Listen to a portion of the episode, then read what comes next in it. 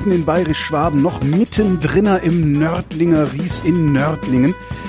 Da sitze ich in Meyers Keller und mir gegenüber, das äh, Meyers Keller ist ein, ähm, er nennt es Wirtshaus. mir gegenüber sitzt Jockel Kaiser, Inhaber, Betreiber Ja. äh, von Meyers Keller. Hallo erstmal. Hallo. Finden Sie das nicht ein bisschen bescheiden, Nee, Wirtshaus gar nicht. zu sagen? Nee, ga- ganz, aus, aus einem ganz bestimmten Grund nicht, weil wir, weil wir Sie wirklich, haben einen Stern um Himmels Willen. ja, ja, gut, aber ähm, ich, ich ähm, denke, ähm, wie ganz, ganz wichtig ist, dass äh, ich sehe ein Wirtshaus immer als kommunikative Stätte, wo sich Menschen treffen, wo sie genießen, wo sie laut sein dürfen, wo gelacht werden darf, wo die Leute einfach rundweg Spaß haben sollen. Und das unterscheidet uns, glaube ich, grundsätzlich. Also Gott sei Dank hat sich da ja auch viel, viel verändert, aber früher war das schon so, dass es noch die klassischen Gourmet-Tempel gab. Wir schon ambitioniert gekocht haben und uns eigentlich immer gedacht haben, da- das wollen wir eigentlich nicht. Ne? Das ist nicht unsere Welt, sondern wir wollten immer ähm, dass die Gäste einfach mit Freude an, an den Tisch gehen, dass es, dass Kommunikation stattfindet, dass äh, äh, es laut und lustig sein darf. Meine Frau ist auch völlig unkompliziert, die lacht viel mit den Gästen. Ähm, es ist, also das sind ganz, ganz wichtige Dinge. Übrigens ähm, auch für uns immer ganz wichtig, dass wir Teil der Region geblieben sind oder oder uns in die Region mit eingebracht haben. Also, jetzt nicht so ein fancy schmancy Überhaupt dining Ding irgendwo am Stadtrand. Nee, sondern wir, wir sind seit über 20 Jahren Festwirt auf, äh, machen äh, das Weinzelt auf unserem Volksfest. Äh, wir haben einen wunderschönen großen Weihnachtsmarktstand, äh, äh, wo wir auch einen ganz spannenden Klassiker machen. Wir machen einen gestachelten Weizenbock in der Tradition meiner Vorfahren, die ja alle Braumeister waren. Und ähm, gestachelt deshalb, weil äh, das ist auch ganz spannend, weil wenn man das mit dem glühenden Eisen stachelt, äh, so ein Starkbier, dann ver karamellisiert der nicht vergorene Zucker im Schaum. Das Bier selber bleibt aber wunderbar kalt. Ich habe zwei Jahre gebraucht, um das ähm, so ein bisschen zu erklären. Im zweiten Jahr bin ich irgendwann mal an den Weihnachtsmarktstand runtergefahren, habe zu meiner Frau gesagt, ich gehe jetzt Animationssaufen. Ist mir nicht gut bekommen, muss ich gleich vorweg sagen. Äh, ich habe den Weg zurück ins Wirtshaus nicht so gleich wiedergefunden. Aber ähm, ja, Man aber muss dazu sagen, Sie sind hier aufgewachsen. ja, ja, genau. Aber das, es zeigt so auch ein bisschen, wie wir, wie wir ticken. Also einmal wollen wir in der Region was machen äh, und, und präsent sein und ins, in die Region einbringen wollen dabei aber innovativ bleiben, nicht, nicht irgendwelche Traditionen zu Tode reiten, sondern äh, uns immer wieder neu erfinden, mitentwickeln, ähm, das in die heutige Zeit bringen. Und äh, das machen wir mit unserem Weinzelt auf, auf unserem Volksfest und das machen wir eben auch mit unserem Weihnachtsmarktstand äh, während der Weihnachtszeit in unserem wunderschönen oder auf unserem schönen äh, Christ- oder Weihnachtsmarkt, den wir in Nördlingen haben. Ich war mal eine große intellektuelle Wolte. Ist das die Zukunft des Wirtshauses? Ich glaube ja. Weil ich habe so viel unbedingt. schon über Wirtshaussterben geredet. Und, Ja. und das ist ja nicht nur, da geht ja nicht nur eine Kneipe, die, die zumacht, sondern da geht ja eine ganze Kultur verloren. Naja gut, es hat sich, es haben sich zwei, also es haben sich wesentliche Dinge verändert. Es kann sich heute kein Mensch mehr von einer Kattelrunde ernähren, die von abends äh, acht bis bis um 24 Uhr damit äh, verdient macht, trinkt, dass ja. jeder drei, drei Helle trinkt. Das ist das eine. Auf der anderen Seite, glaube ich, ist es ganz wichtig, dass man als Gastronom oder als Gastwirt, und da sehe ich mich wirklich so in, die, in dieser Rolle auch, dass man den Gästen einfach viele Möglichkeiten gibt, dass sie sich in einem Wirtshaus äh, wohlfühlen. Auch situativ, dass sie immer entscheiden können. Ich sag mal, wir haben Gäste, die gehen immer wieder mal zu uns und essen mehrgängiges Menü, aber die haben zu einer anderen Tageszeit, mit einer anderen Laune auch das Bedürfnis, mal nur einen Schnitzel zu essen oder einen Südwürfelbraten. Und ich glaube, dieses Spektrum und diese, diese Möglichkeit, dass, dass man eben alles machen kann, aber qualitativ auf, auf hohem Niveau, das ist, glaube ich, entscheidend. Und dass man auch immer hinhört auf den Gast, was hat er denn für Bedürfnisse, was, was, was will er denn? Oder ich glaube, dass auch, auch zukünftig das Erlebnis, also dieses kommunikative Miteinander am Tisch sitzen, wir, wir haben jetzt beispielsweise ein ganz neues, altes Menü wieder kreiert, also neu deshalb, weil wir das als Menü zusammengestellt haben, aber das sind unsere Wirtshausklassiker. Ähm, geht los mit unserem, natürlich vorweg jetzt erstmal unser Culatello, das ist so ein bisschen unser Signature Dish, wenn man so möchte. Äh, dann eben im Keller und haben uns den angeguckt. Da reden wir gleich nochmal gleich drüber. drüber. Ja. Aber es ist, dann geht's weiter mit oder beginnt eigentlich mit Maultaschen. Dann machen wir Krautwickel. Ähm, dann gibt's immer ein Gericht in diesem Menü, was gerade Saison, Saison hat. Äh, das können irgendwelche Steinpilze sein. Es können in, in irgendeiner Kombination mit, beispielsweise mit Kalbsbries oder äh, es kann äh, in der Spargelzeit der Spargel sein oder oder es kann auch ein, ein Wunder. Wir haben jetzt bayerischen Huchen beispielsweise von einem ganz spannenden äh, Züchter, der das ganz großartig macht. Also Huchen? Huchen ist ein, ein, ein Fisch, ein fast ah. ausgestorbener Fisch, mhm. ähm, der, also es gab früher den Donauhuchen, mhm. äh, ist auch ein Salmonid, äh, ähnlich wie Forelle, Renke oder Lachs oder Saibling und äh, ist aber weißfleischig, sehr fest in der Konsistenz, wunderbar in der Qualität und ich habe den eben jetzt von einem, von einem Fischzüchter, der eigentlich äh, den Besatz macht, um die Fische zu, auszuwildern ja. für die ganzen Fischereiverbände. Und das Witzige ist, der bekommt die als kleine Fische und setzt die in, in Teiche ein. Und die ernähren sich ab diesem Zeitpunkt nicht von irgendwelchen Pellets, sondern von kleinen lebenden Forellen und dadurch äh, ernähren sich die anders. Das sind, ist, äh, die haben eine andere Struktur, sind qualitativ viel viel besser.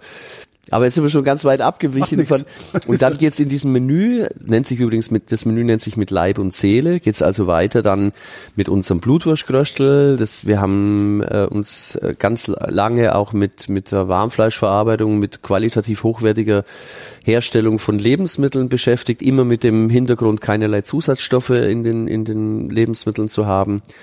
Ähm, dann äh, gibt's ganz klassisch unser Wiener Schnitzel und unseren Kaiserschmarrn. Kaiserschmarrn ist natürlich durch die Biergartenzeit von früher ein ganz wichtiges Thema gewesen. Und wenn man Kaiser heißt, muss man natürlich auch einen guten Kaiserschmarrn machen. Gretchenfrage. Ja. Mit oder ohne?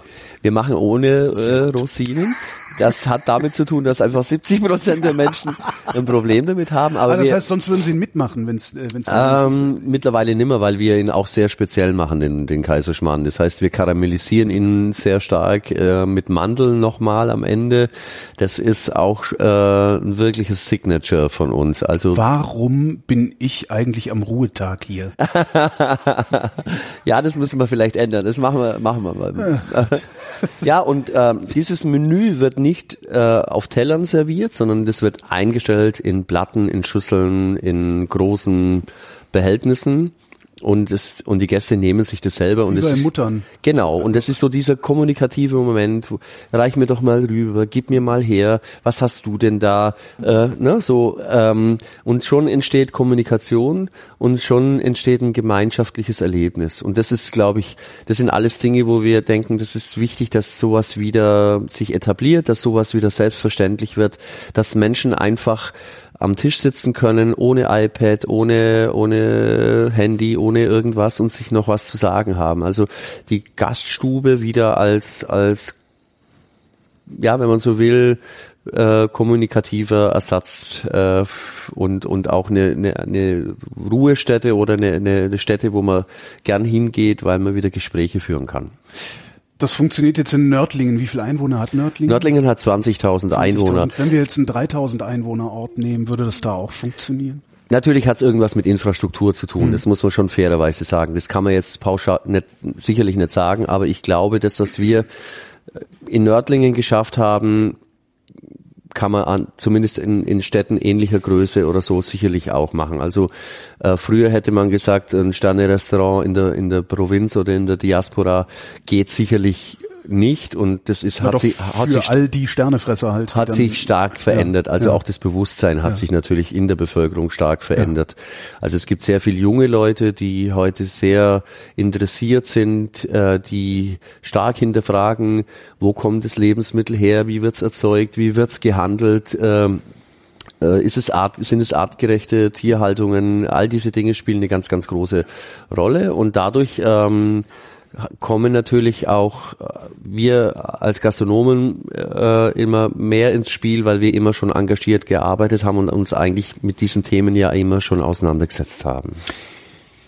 Ist der Gastronom in Ihrem Sinne eine andere Art Gastronom als vielleicht noch vor 50 Jahren, als das Wirtshaus noch der, ja im Grunde Mittelpunkt des Ortes war?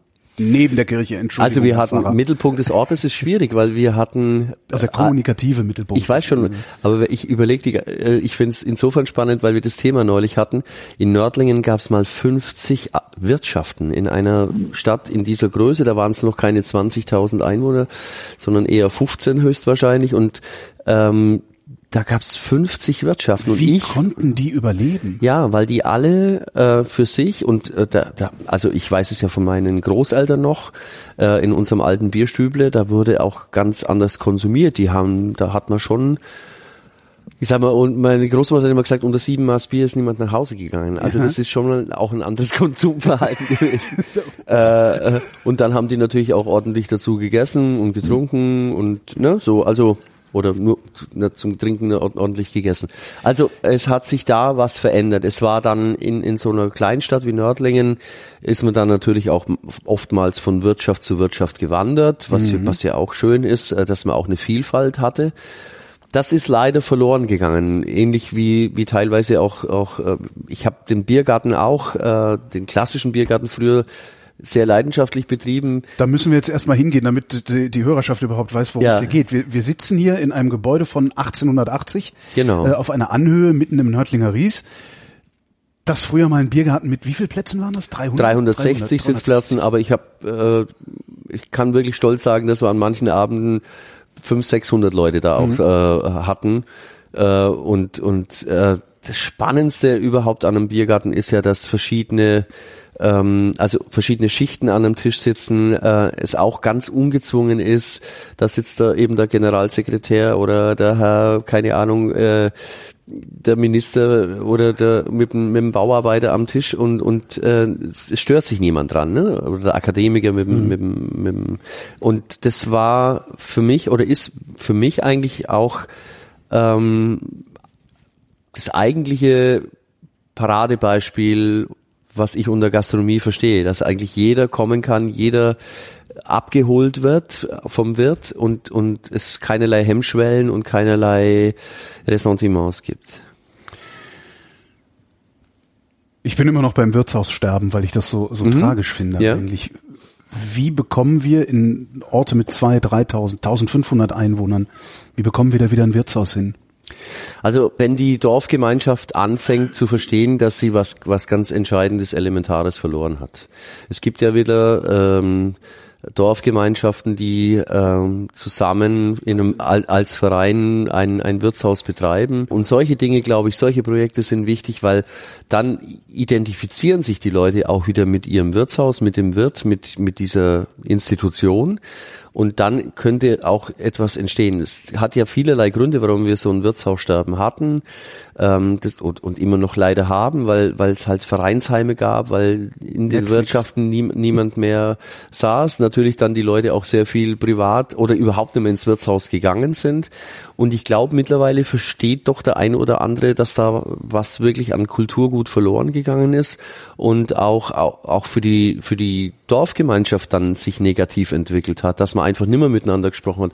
Im Wirtshaus kann man jetzt dazu stehen, wie man will. Am Stammtisch mag's immer auch auch äh, Stammtisch-Dümpelei gegeben haben, aber es kamen auch sicherlich konstruktive und spannende Gespräche zustande. Und ich glaube, das ist ganz, ganz arg wichtig, dass dass die Leute miteinander reden und dass sich die, ähm, dass so einfach äh, Themen äh, besprochen werden und vielleicht auch gelöst werden.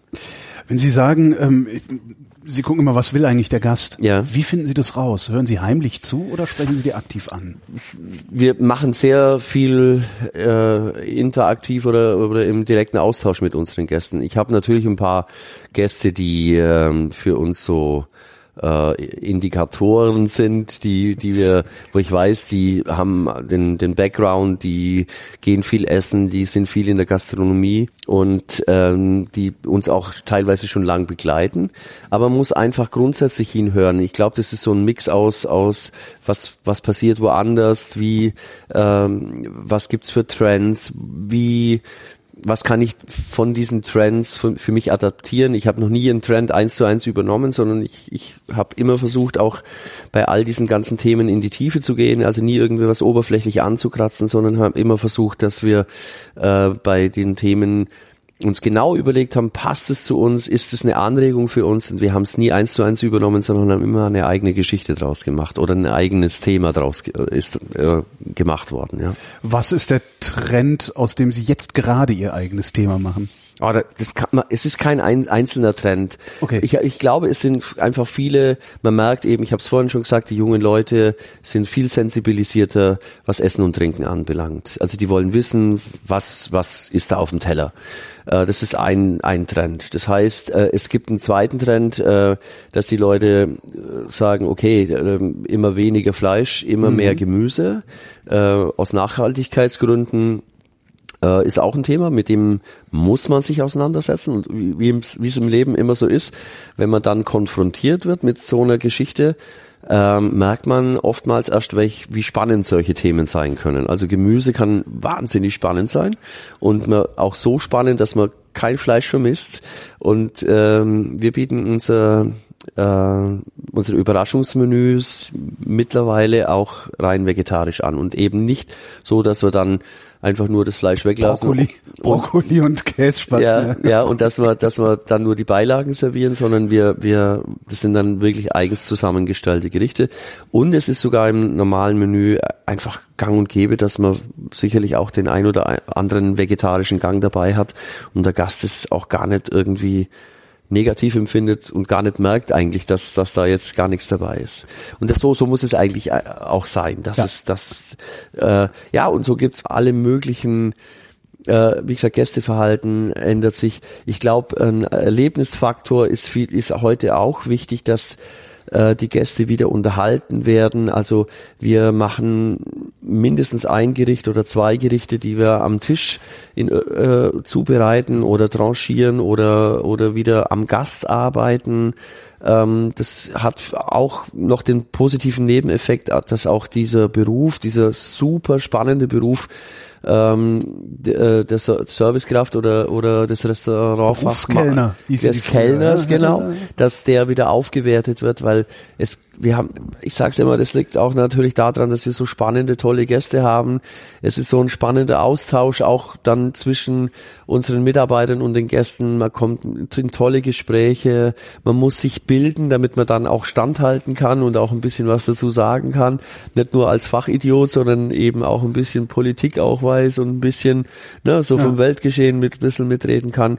Man muss fachlich super sein. Man muss äh, wir haben einen Käsewagen, da sind 30 verschiedene Käsesorten drauf. Wir haben einen Weinkeller mit bestimmt 200 Weinen. Wir haben das machen Sie nicht mit einer studentischen Aushilfe. Ja, ne? natürlich machen wir das auch mit der studentischen Aushilfe, aber aber aber äh, wenn sich die drauf einlässt und sich äh, sich dann dann ist das alles super spannend. Ja. Also ich finde es wunderbar, dass dass dass dieser dieses Berufsbild da wirklich aufgewertet wird. Also das ist ein Trend ähm, dass man Erlebnisse wieder schafft, aber jetzt nicht irgendwie Erlebnisse, dass wir jetzt am Tisch zum Zaubern anfangen, sondern dass man, dass man Erlebnisse schafft, äh, dass der Gast sagt, wow, da ist es mir in, in, in, in hängen geblieben, da ja. ist was Tolles, habe ich was Tolles erlebt. Wichtig ist, äh, dass der Gast, ähm, oder das wäre der Idealfall, dass er sich immer an eine Sache so toll positiv erinnert, wenn er bei uns im Wirtshaus war, dass er noch ein, zwei Wochen drüber erzählt. Also es reicht ja manchmal nur ein Gericht oder es reicht ein Erlebnis. Ich habe neulich auch, oder neulich schon wieder, ich habe auf dem Weihnachtsmarkt kam ein Gast und hat erzählt, Herr Geist, ich war schon so oft bei Ihnen, Sie kennen mich zwar vielleicht nicht, ich bin aber nicht so oft im Service, das macht ja meine Frau. Und ich gesagt, ja, aber wir sind so gerne bei Ihnen und die Initialzündung war, Sie haben da Gäste da ge gehabt, sind mit denen in den Keller runtergegangen und haben eine Kellerführung gemacht in, in ihren Gewölbekellern, wo ihr Culatello reift. Und da haben sie gesagt, ganz spontan gesagt, wollen Sie da mitgehen? Und dann sind wir damit runtergekommen und das war so ein, ein nachhaltiges Erlebnis und das hat uns so begeistert. und seitdem kommen wir regelmäßig. Ne? So, so, also das sind so spannende Erlebnisse, wo ich mir denke, wow, super. Oder dass, dass, dass einer ja, dass man die Leute, dass man die Bedürfnisse ab, abholt oder und und den Gast da äh, ja, was, was es sich einfach wünscht bei, bei Hochzeiten. Wir nehmen bei Hochzeiten die Leute zum Dessert mit in die Küche, dann dürfen sie sich äh, uns über die Schulter schauen, dürfen ähm, äh, ist natürlich immer spannend, weil nach so einem drei vier Gang Menü aufzustehen, äh, um hinterher zu tanzen, da kriegt man sie auch wieder in Schwung die Leute. Aber das sind das sind alles Dinge oder wir machen Aperitif unten im, im Weinkeller oder ne, das alles nicht so statisch ist und nicht nur am Tisch sitzen. Natürlich, wenn einer keinen Bock hat und und sagt, ich habe heute keine Lust, ich möchte nebenher lesen und möchte ein tolles Menü essen, dann soll er das tun. Und dann muss der Service aber auch wieder so clever sein und sagen, den lasse ich jetzt in Ruhe, den, mhm. den text ich jetzt nicht irgendwie zu den ganzen Abend und erzähle ihm ähm, das Gelbe vom Ei oder so, sondern dass, dass man dann wirklich sagt, der hat, der braucht jetzt Ruhe und der kriegt die Ruhe, ja. Und so dies, das ist ja auch diese Finesse, dass man so ein Gespür hat für für die Gäste. Das, das, das muss ein, eine gute Servicekraft eben auch drauf haben dieses also ich habe schon mit vielen mit vielen Restaurantbesitzern und, und Wirtshausbetreibern und so gesprochen. Sie sind der erste der so eng am Gast oder so nah am Gast zu sein scheint. Hat mit, hat mit unserer Geschichte, glaube ich, zu tun. Woher kommt das? Ja, weil, weil wir, als wir hier begonnen haben, also ich habe ein bisschen eine schwierige Vita, also nicht die klassische, schwierig nicht, aber nicht die klassische äh, Vita. Ich habe keine Lehr also ich habe gelernt zwei Jahre, habe vorher eine Hotelfachschule gemacht, habe dann zwei Jahre gelernt und bin direkt nach Hause gegangen. Normalerweise als Koch geht man dann mindestens noch sechs, sieben Jahre auf, auf Tour, mhm. äh, macht verschiedene Stars Massagen, guckt sich was an, lernt dabei natürlich auch. Und bei uns war es immer so, wir haben im Grunde genommen waren wir dann nach diesen zwei Jahren Autodidakten, meine Frau und ich. Und ja. wir haben uns erst entwickeln müssen. Wir haben erst an uns arbeiten müssen. Und das hält bis heute an. Also dieser Hunger und diese, Neu diese Neugier, die, die ist nach wie vor bei meiner Frau und bei mir immer noch da. Es sind, es, wir, wir haben den schönsten Beruf der Welt. Wir, wir haben die tollsten Gäste. Wir haben tolle Erlebnisse. Auch wir haben, wenn, wenn ich, ich habe toll, also wirklich spannende Kollegen, mit denen ich in, in Kontakt komme. Ähm, es ist ein wunderbarer Austausch. Ich habe, ich darf wirklich viele Dinge erleben, die man vielleicht in einem normalen Handwerksberuf so nicht erleben würde oder erleben kann. Und auch nicht in dieser, in, in dieser ähm, Nähe zum, zum Kunden, zum Gast. Äh, da, wenn ich Handwerker bin, ist ja eine ganz andere Distanz zum, zum Kunden, zum Endkunden dann da. Da mag schon sein, dass ich irgendeinen spannenden äh, äh, Auftraggeber habe, ja. aber ich mache halt dann mein Handwerk und dann bin ich wieder weg. Bei uns ist es ein ständiges Gespräch. Wir kriegen sofort ein Feedback, jeden Abend entweder ein Lob oder Tadel. Gott sei Dank ist, ist es mehr Lob wie Tadel. Aber äh, das ist, wo hat man das? Wo, in welcher Branche gibt's sowas, dass man sofort äh, gesagt bekommt, Mensch, das war jetzt lecker, das, da habt ihr wirklich toll und die Kombination und ach, und der Wein hat so super dazu gepasst oder ne, das also aber ist dann auch nicht die Fallhöhe größer? Also ist das nicht dann auch gleichzeitig mehr Druck, der da auf einem lastet? Also über witzigerweise mache ich mir über Druck, habe hab ich mir noch nie Gedanken gemacht. Selbst, also als es wird ja immer gefragt, wenn man einen Michelin-Stand hat, äh, haben Sie Angst, den wieder zu verlieren? Das hätte ich jetzt auch noch. Ich streiche äh, die Frage mal durch. Ne? nee, eben nicht, weil weil es ist es ist äh, Michelin ist ist ein ganz ganz wichtiges Marketinginstrument, ist super seriös, äh, äh, keine Frage, aber das ist nicht unbedingt relevant für für für die äh, für die Beziehung für uns zum Gast. Wir müssen gucken, was was in, was will der Gast und und und und alles andere zählt erstmal nicht wird. Würden Sie sagen, dass die, die normale Kochlaufbahn, also dann irgendwie noch sechs, sieben Jahre unterwegs zu sein, mhm. hier in der Küche, da in der Küche, dass das die Köche tendenziell versaut? Es gibt alles. Also ich habe Köche erlebt, äh, immer wieder, die in, in den besten Häusern gelernt haben, dann den, in den elterlichen Betrieb zurückgekommen sind und nichts verändert haben. Und es, ich habe viele andere kennengelernt, die, die sich einfach immer wieder ständig neu erfinden mhm. und immer, immer ständig neue Dinge machen. Ich glaube, das ist eine Typsache. Ähm, das, ich glaube, das ist einfach der kleinere Prozentsatz der Bevölkerung, der bereit ist, sich zu verändern und, de, ähm, und ja, es will, es, äh, es, Veränderung macht den meisten Menschen Angst. Ja, und vor allem, wenn man in den elterlichen Betrieb kommt, man muss nur mit jungen Winzern auch, sprechen, auch, wie auch. deren Eltern darauf reagieren, dass Ja. sie jetzt irgendwie, keine Ahnung, äh, äh, biodynamisch anbauen. Ja, genau, sowas. genau. Warum durften sie das? So, ich nehme jetzt den Biergarten, äh, Ja. hau hier 150 Plätze runter und Naja, mache ganz, ganz so einfach war es nicht. Also es war eben einmal bedingt, dass ich sehr neugierig war und, und einfach von Anfang an zusammen mit meiner Frau unheimlich ambitioniert war. Und wir wollten das, was wir in unserer Lehre gelernt haben, in irgendeiner Form auch umsetzen und uns dabei weiterentwickeln. Eltern nennen sowas bei 22-Jährigen in der Regel Flausen im Kopf. Flausen im Kopf. Es war so, dass meine Mutter, das war ja ein ganz, also eigentlich war es ein Sommerbiergarten Mhm. und und im Winter war hier ab und zu mal im Saal eine kleine Veranstaltung, aber eigentlich war es ein Das Sommerbiergarten. heißt, im Sommer musste das Geld fürs ganze Jahr verdienen. Genau. Mhm. Und dann einmal war da dann einfach die Möglichkeit, sich ein anderes Konzept zu überlegen. Und, das, und eben meine Mutter gesagt hat zur damaligen Zeit, ich komm bitte nach Hause nach deiner Ausbildung. Äh, ich bin, die war damals gesundheitlich nicht auf der Höhe, entweder du kommst oder ich muss das halt verkaufen. Dann ist wäre es auch okay gewesen. Und ich habe mich in dieses Haus einfach verliebt. Ich habe Gott sei Dank eine, also wir haben meine Frau und ich, wir haben das Potenzial gesehen und ich habe Gott sei Dank eine Frau gehabt, die mit mir das durchgezogen hat, weil das ist, glaube ich, allein nicht zu stemmen oder wäre es nicht zu stemmen gewesen. Also das war auch wirklich einen starken Partner hier zu haben, die da wirklich jeden Schritt mitgeht. Es ist natürlich, meine Frau ist auch meine stärkste Kritikerin, aber dieses, dieses, ähm, dieses ständige Reiben bringt und bringt einen natürlich auch weiter. Ne? Und dann entwickelt man sich und äh, und letztendlich hat sie aber auch alles mitgetragen und alles, alles mitgemacht. Und wir haben auch teilweise natürlich äh, hat jeder so seinen Aufgabenbereich. Ich bin eher so in, in der innovativen Richtung. Sie hält mir in vielen Bereichen den Rücken frei, damit ich eben innovativ sein kann. Also es hat schon eben einen wunderbaren Vorteil, dass ich da so agieren darf, wie ich will. Und eben dann eben auch mit dieser Ausgangssituation war es mir klar, ich will das machen, das, das, und meine Mutter, es war anfangs sicherlich auch nicht einfach, das ist nicht immer alles auf Verständnis äh, gestoßen, aber ähm, wir, wir, wir haben uns entwickelt und wir haben Gott sei Dank von Anfang an Gäste gehabt, die uns äh, äh, mit unterstützt haben, die uns gefördert und gefordert haben. Ich habe heute noch Gäste, obwohl wir mittlerweile sehr, sehr viel junges Publikum haben, aber ich habe heute Gäste, die von der ersten Stunde an hier dabei waren. Und das ist, sind, ist nicht nur einer, sondern das sind wirklich zwei Hände voll locker.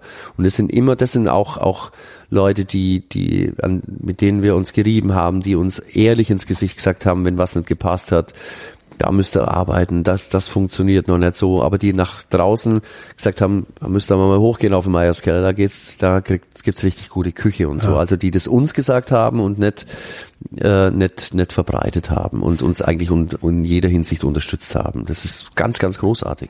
Was mir kürzlich in Hamburg in so einem Fine Dining Laden passiert ist, ist, wir haben ähm, dem Kellner gesagt, dass das vegetarische Gericht, was sie geliefert haben, ähm, nicht mal ansatzweise angemessen ist für den Rest der Küche. Also es ist ein extremer Abfall Ja. dagegen gewesen wäre. Ähm, der Kellner hat das quittiert mit, naja, den einen schmeckt's, den anderen nicht.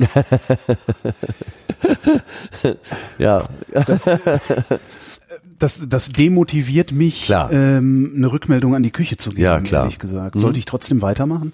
unbedingt. Egal, wo ich bin? Ja, unbedingt. Also wir, wir, wir fassen jede, und das, das klingt immer so plakativ und so äh, oberflächlich, also wir, jede ehrlich gemeinte Kritik, und zwar jetzt nicht unbedingt über die Social Medias, sondern äh, jede, jede direkte angesprochene Thematik hilft uns weiter. Wie, wie sollen wir Wünsche erkennen? Wie, wie sollen wir Kritik oder, oder Mängel erkennen? Natürlich gucken wir auch drauf, aber aber äh, man hat ja unterschiedliches Empfinden, unterschiedliche Anschauungen ähm, und Kritik ist wichtig, um sich weiterzuentwickeln. Und das ist wie wenn je, ein kleines Kind Klavier lernt äh, und mir so ein Kind immer jeden Tag lobt schön, und wenn es Hänschen klein spielen kann auf dem Klavier, dann kann ich kann jetzt sagen, das ist jetzt großartig, du, ja. äh, sondern du musst sagen, jetzt wird's aber mal Zeit, dass du mal die erste hier Noten lernst und dass du dann mal dich entwickelst und, und dann ständig auch dranbleiben und mit Biss dranbleiben und sich auch, auch den Willen haben, sich zu verändern. Und, und das hatten wir und das, darum ist Kritik so unglaublich wichtig. Ist denn die Soße war zu salzig. Ist das eine angemessene Rückmeldung? Naja, da kann man ja dann auch, auch ähm, über Geschmack lässt sich ja bekanntlich nicht streiten. Eben. Äh, aber das ist ja genau der, der Punkt, dass man ähm, über solche Themen dann zumindest nachdenken muss. Und wenn die Kritik zu oft kommt, muss ich am Salz was verändern, glaube ich. Mhm. Und dann stimmt auch irgendwo was nicht. Dann habe ich vielleicht irgendwo ein Defizit irgendwo. Aber ähm, ich muss mich auch nicht so weit verbiegen, weil im umgekehrten Sinne ist Mainstream auch das Schlimmste, was man, was man sein kann. Ne? Also wenn ich, wenn ich, wenn ich es jedem zu jeder Zeit alles recht machen mhm. möchte, dann wird's langweilig. Dann, dann wird's, so eine Frittenbude auf. Dann wird's wirklich furchtbar, weil dann, sondern das ist also, es gibt nichts Schlimmeres, Schlimmeres in der Gastronomie oder auch überhaupt wie Belanglosigkeit und und Einfalt. Das ist Mainstream ist ist eigentlich äh, das Schlimmste überhaupt, was was was man machen kann. Man muss Ecken und Kanten haben, man muss eine Philosophie haben, man muss auch Gäste an Dinge heranführen. Wir haben, ich mache Kochkurse, wir machen Veranstaltungen, wir haben äh, erst gestern eine wunderbare Veranstaltung gehabt, äh, wo wir 300 Leute im Haus hatten, 300 Gäste, ähm, wo wir an verschiedensten Ständen gekocht haben, wo wir Gastküche da hatten, wo wir äh, tolle Winzer da hatten, wo wir am Schluss äh, mit DJ und, und Live-Musikern bis in der Früh um vier gefeiert haben. Äh, das sind alles Dinge, wo, wo Menschen ungezwungen den Kontakt bekommen können mit uns, sehen können, dass wir jetzt nicht irgendwie abgehoben sind, auch mal was verkosten können an verschiedenen Ständen, auch mal sagen, nö, das ist jetzt nicht meins, aber das hat mir ganz besonders gut geschmeckt. Also solche Dinge immer wieder Brücken bauen zum, zum Gast, äh, versuchen auszutesten, was, wo, wo geht die Reise hin? Der Austausch unter den Kollegen ist wichtig, dass man sich entwickelt. All diese Dinge sind, ist, sind wahnsinnig wichtig. Als Sie dann damals den Laden übernommen haben mhm. und verkleinert haben, haben Sie ja sofort mit Fine Dining angefangen? Also wir haben da für die damalige Zeit, man muss jetzt natürlich rechnen Sie 35 Jahre zurück, das ist 1984, da haben wir, da haben wir ähm, natürlich da war die Nouvelle Cuisine noch Thema, ne? Also oh es, ja.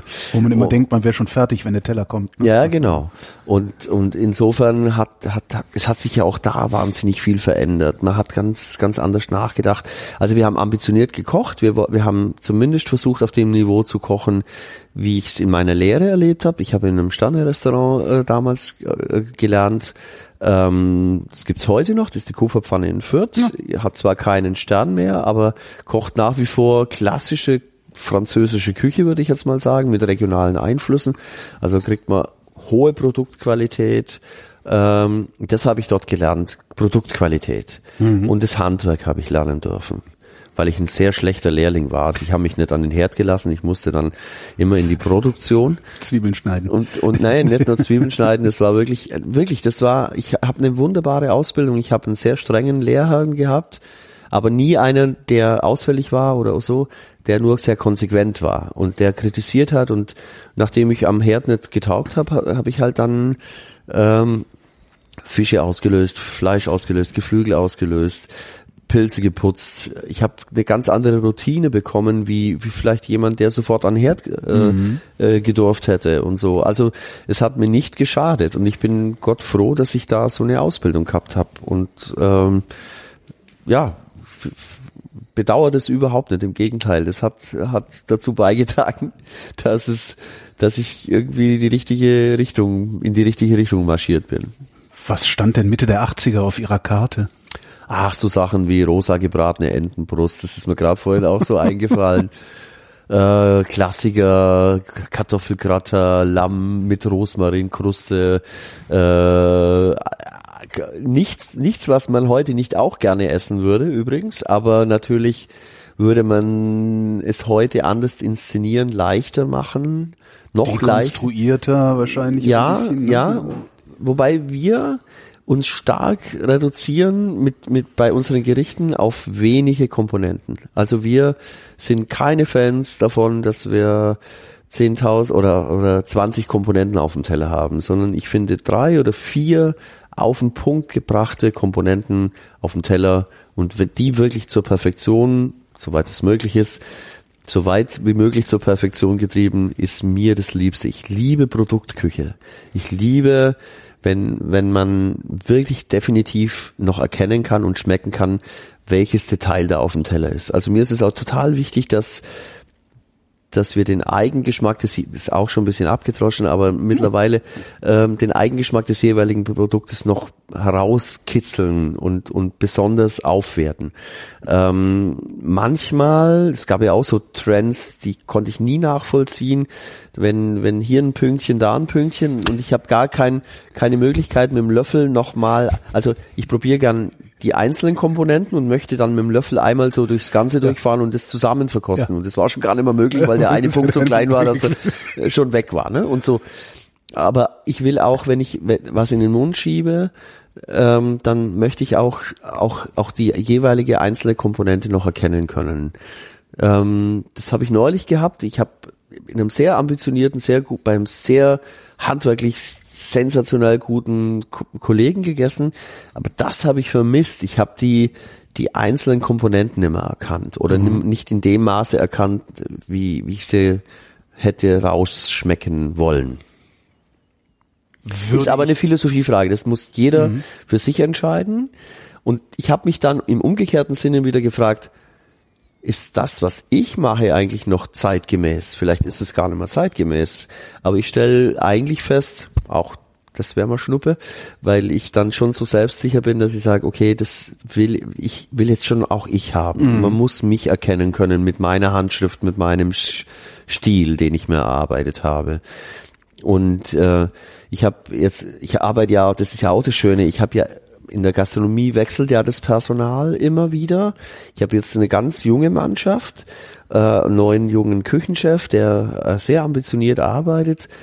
Und ähm, wir haben uns jetzt so auf das Thema, noch mehr auf das Thema Soßen gestürzt. Und jetzt auch in dieser Verbindung mit vegetarischer Küche oder mit vegetarischen Komponenten sind wir ganz, haben wir auch dies, also klassische Soßen aus der französischen Küche. Also wir machen wirklich noch eine Glace de Viande. Wir machen Was, äh, Glace, Glace äh, de Viande ist, ist eine Kalbsglas. Also da wir beispielsweise, wenn wir 40 Kilo Knochen ansetzen, haben wir am Ende ungefähr fünf bis sechs Liter Soße. Mhm. So konzentriert, so stark reduziert ist die, ist die Soße. Und da ist wahnsinnig viel Aufwand und, und, und, und Engagement dahinter. Und haben wir gesagt, okay, wir müssen das, das Thema einfach erweitern.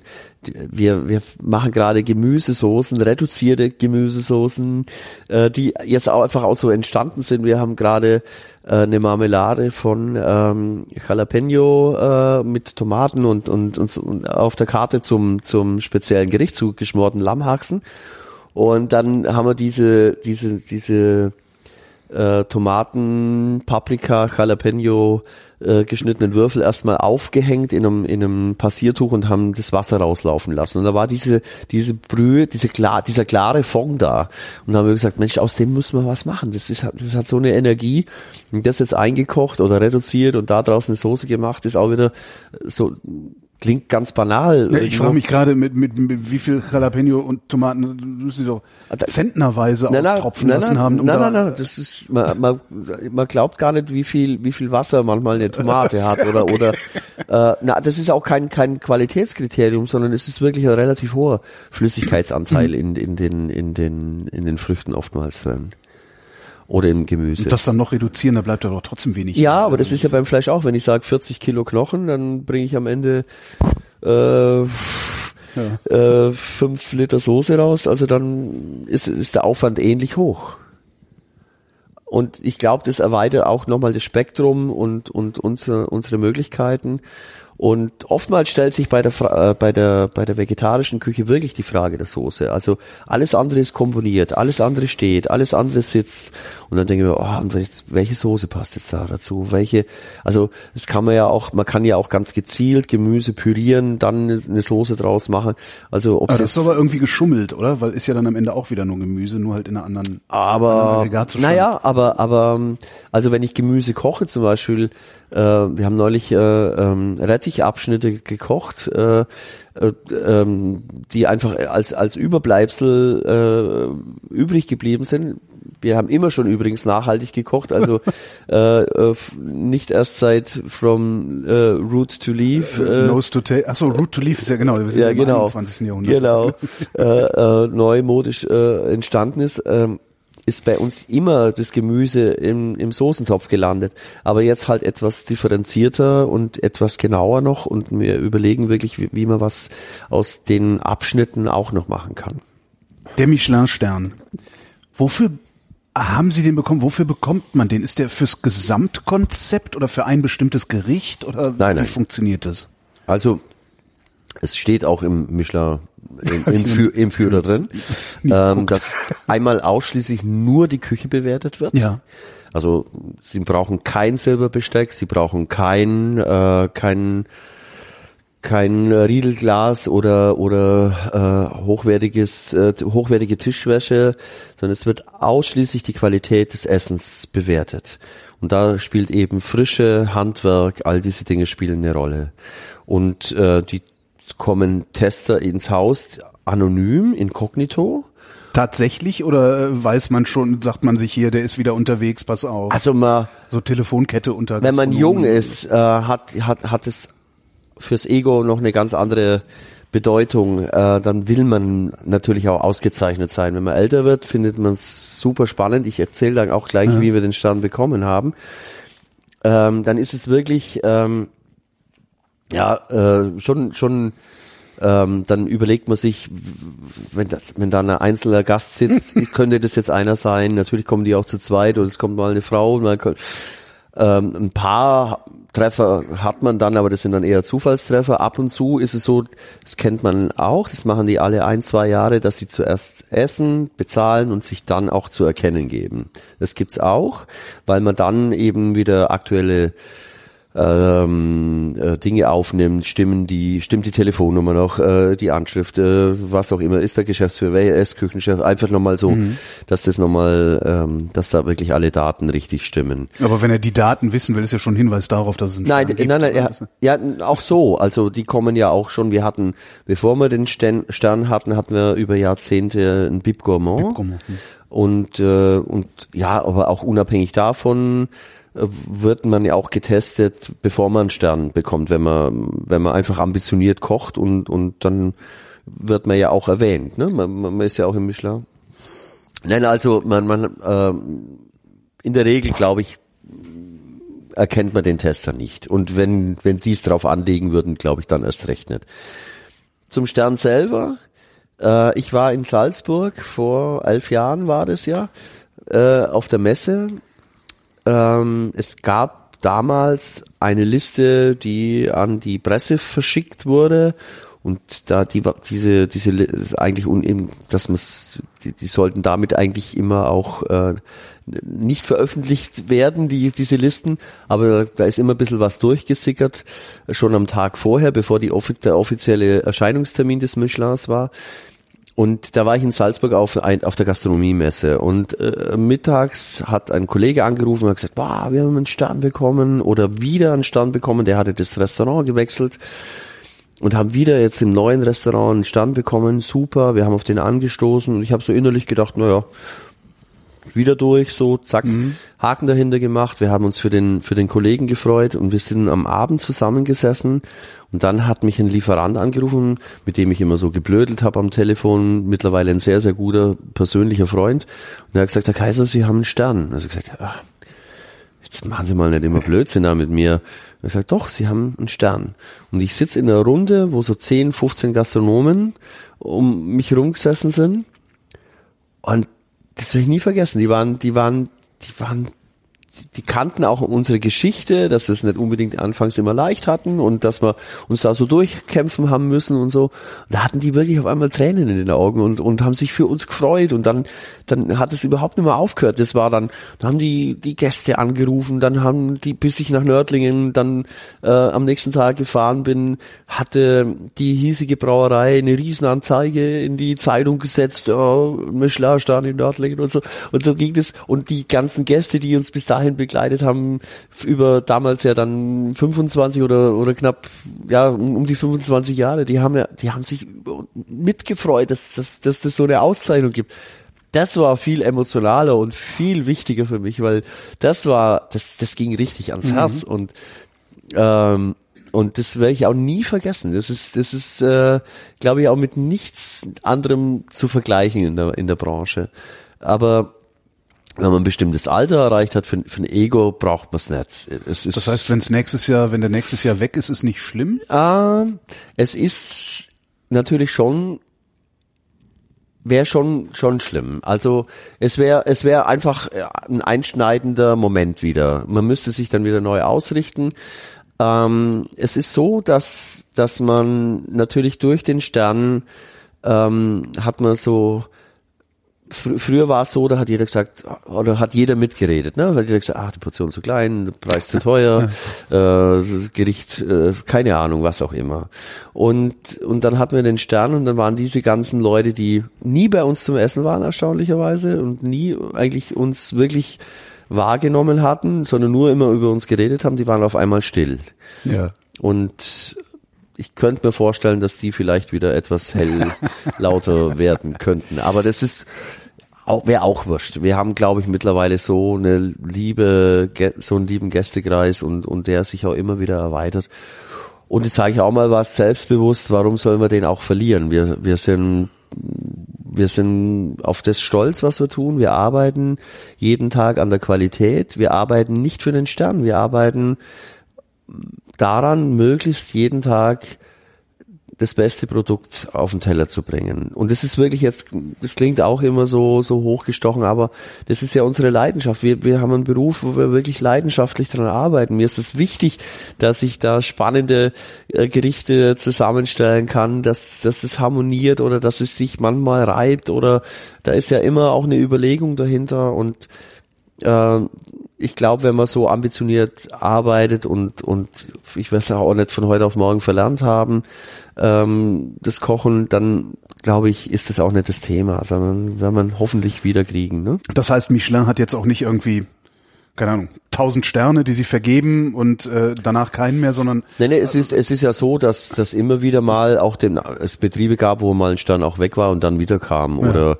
oder ähm, ja, also es ist alles möglich. Mhm. Ich meine, wenn die Qualität nicht stimmt, aus welchem Grund auch immer, dann sind die schon rigoros. Also es haben jetzt ist ja der französische Michelin erschienen, Guide Michelin erschienen, da haben jetzt ein, zwei, also Bocuse hat jetzt den dritten Stand verloren. Er lebt ja nicht mehr, aber das Restaurant von Bocuse hat den dritten Stand verloren. Natürlich, weil auch die Ikone Bocuse nicht mehr, nicht mehr vorhanden war. Und es, aber normal. Das ist, es ist so viel Bewegung. Auch ein Michelin hat sich stark verändert.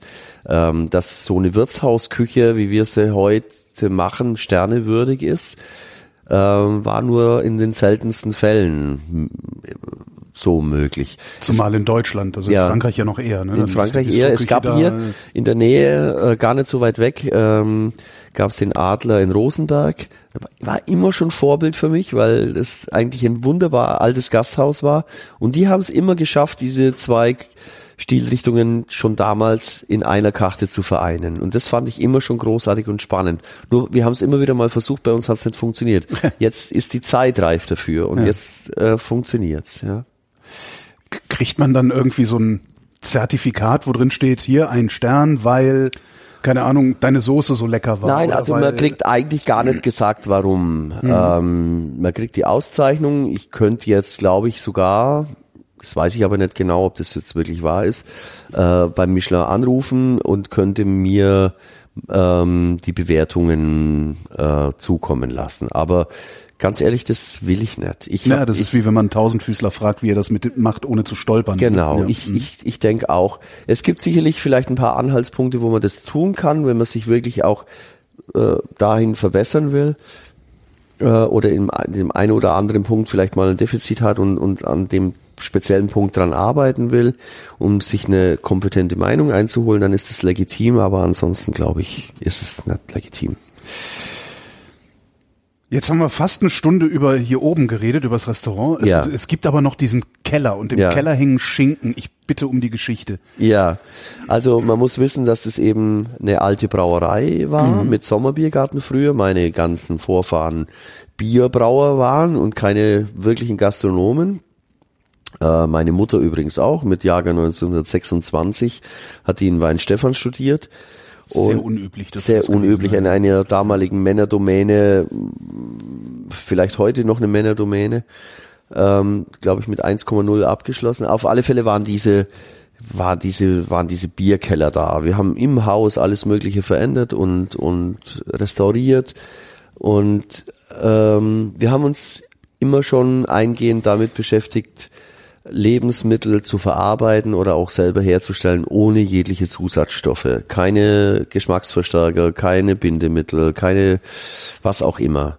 Ähm, ähm, und haben dann uns ein paar Jahre beschäftigt mit, mit der klassischen Warmfleischverarbeitung bei der Wurstherstellung, haben so ein eigenes Das Portfolio. heißt, unmittelbar nach dem Schlachten wird das Genau, Fleisch schon das verarbeitet. Schwein wird innerhalb von zwei Stunden nach der Schlachtung komplett, muss komplett verarbeitet sein. Man kann es durch Salzen ein bisschen verzögern. Aber die Fleischreifung setzt nicht ein. Das heißt, das Fleisch ist noch so im basischen Bereich und eben nicht äh, die, die nicht Milchsäure. Äh, die Milchsäure hat sich noch nicht so entwickelt und dadurch äh, bindet die bindet das Eiweiß einfach ab und man braucht keine Bindel, Bindemittel wie Phosphat. Und ähm, Natürlich schmeckt es auch besser, weil, weil eben das, ähm, die, also das Fleisch nicht, sich nicht auslaugt, wenn es im Kühlhaus hängt, sondern das ist noch eben wirklich taufrisch, wenn man so möchte. Also es hat vielerlei Vorteile. Es gibt nur ganz wenige Metzgereien, die das eben noch machen oder Metzger, die das noch können in der Qualität. Wir haben Gott sei Dank hier in der ländlichen Region noch einen, der das wirklich großartig macht, mit dem wir sehr, sehr gerne zusammenarbeiten. Und ähm, ja, und nachdem wir ein sehr schönes Portfolio an, an Würsten für unser Haus hatten, haben wir uns überlegt, jetzt müssen wir noch einen, einen tollen Schinken machen. Und äh, da ich eingeladen war ein paar Jahre vorher in der Emilia Romagna, habe ich eben gesehen, wie Colatello produziert äh, wird. Habe dort erfahren, dass es hohe Luftfeuchtigkeit braucht für diesen Schinken. Und wir hatten ja diese, diese Bierkeller da mit relativ hoher Luftfeuchtigkeit. Da haben wir einfach gesagt, komm, Wie viel Prozent haben Sie da unten? ja, also wir steuern das, also wir hätten noch mehr, aber wir nehmen, wenn es zu feucht wird, auch Feuchtigkeit raus äh, äh, über über Entfeuchtungsgeräte, äh, so um die 80 Prozent. Und ähm, ja, und wir haben dann einfach mal einen Prototypen gestartet, haben so gedacht, na, so könnte es eigentlich funktionieren, haben gesehen, die nehmen dann eine Schweinsblase, salzen das äh, Fleisch ein und dann haben wir so, ja, Also Sie haben es einfach in der Em- Emilia abgeguckt, sozusagen. wir haben es einfach, genau, also das war der Prototyp. Ja. Und dann ähm, war der gar nicht so schlecht. Also haben wir, haben wir Glück gehabt. Das hat mit dem, mit dem Schimmel funktioniert, also mit dem Schimmelflor, der auf der Oberfläche natürlich entstehen muss. Äh, der ist ja ähm, aus der Familie des Penicillins, ist dieser Schimmel gibt Enzyme ab, lässt den Schinken anders reifen, gibt Aromen ab, äh, verändert die Struktur. Also ganz wichtig für diese Art von Schinken. Ist, ist der Culatello, ist der mit irgendeinem Schinken, den ich so kenne, der ich in der normalen Also Fleischerei einer der ganz wenigen Schinken, die eben nicht am Knochen reifen Mhm. ähm, und ich auch nicht geräuchert, das ist reiner luftgetrockneter Schinken und im Grunde genommen geht's bei bei solchen Lebensmitteln immer um äh, eigentlich in erster Linie um Haltbarmachung. Also man hat eingesalzen, man hat getrocknet, man hat äh, immer Dinge gemacht, um Lebensmittel haltbar zu machen. Und dann kamen einfach immer ähm, ähm, ganz typische regionale Zufälle oder Komponenten dazu. Ähm, und drum ist in einer Region was ganz Typisches entstanden und in der anderen Region was ganz anderes entstanden. Äh, spannend ist, dass eben in jeder Region, das hatten wir neulich mal äh, auch, auch wissenschaftlich untersucht, bei, bei Käsesorten, man denkt, der Blauschimmelkäse ist gleich Blauschimmelkäse und es sind die gleichen Käsekulturen oder, oder Bakterienkulturen und äh, Camembert ist Camembert, äh, also Weißschimmel ist Weißschimmel.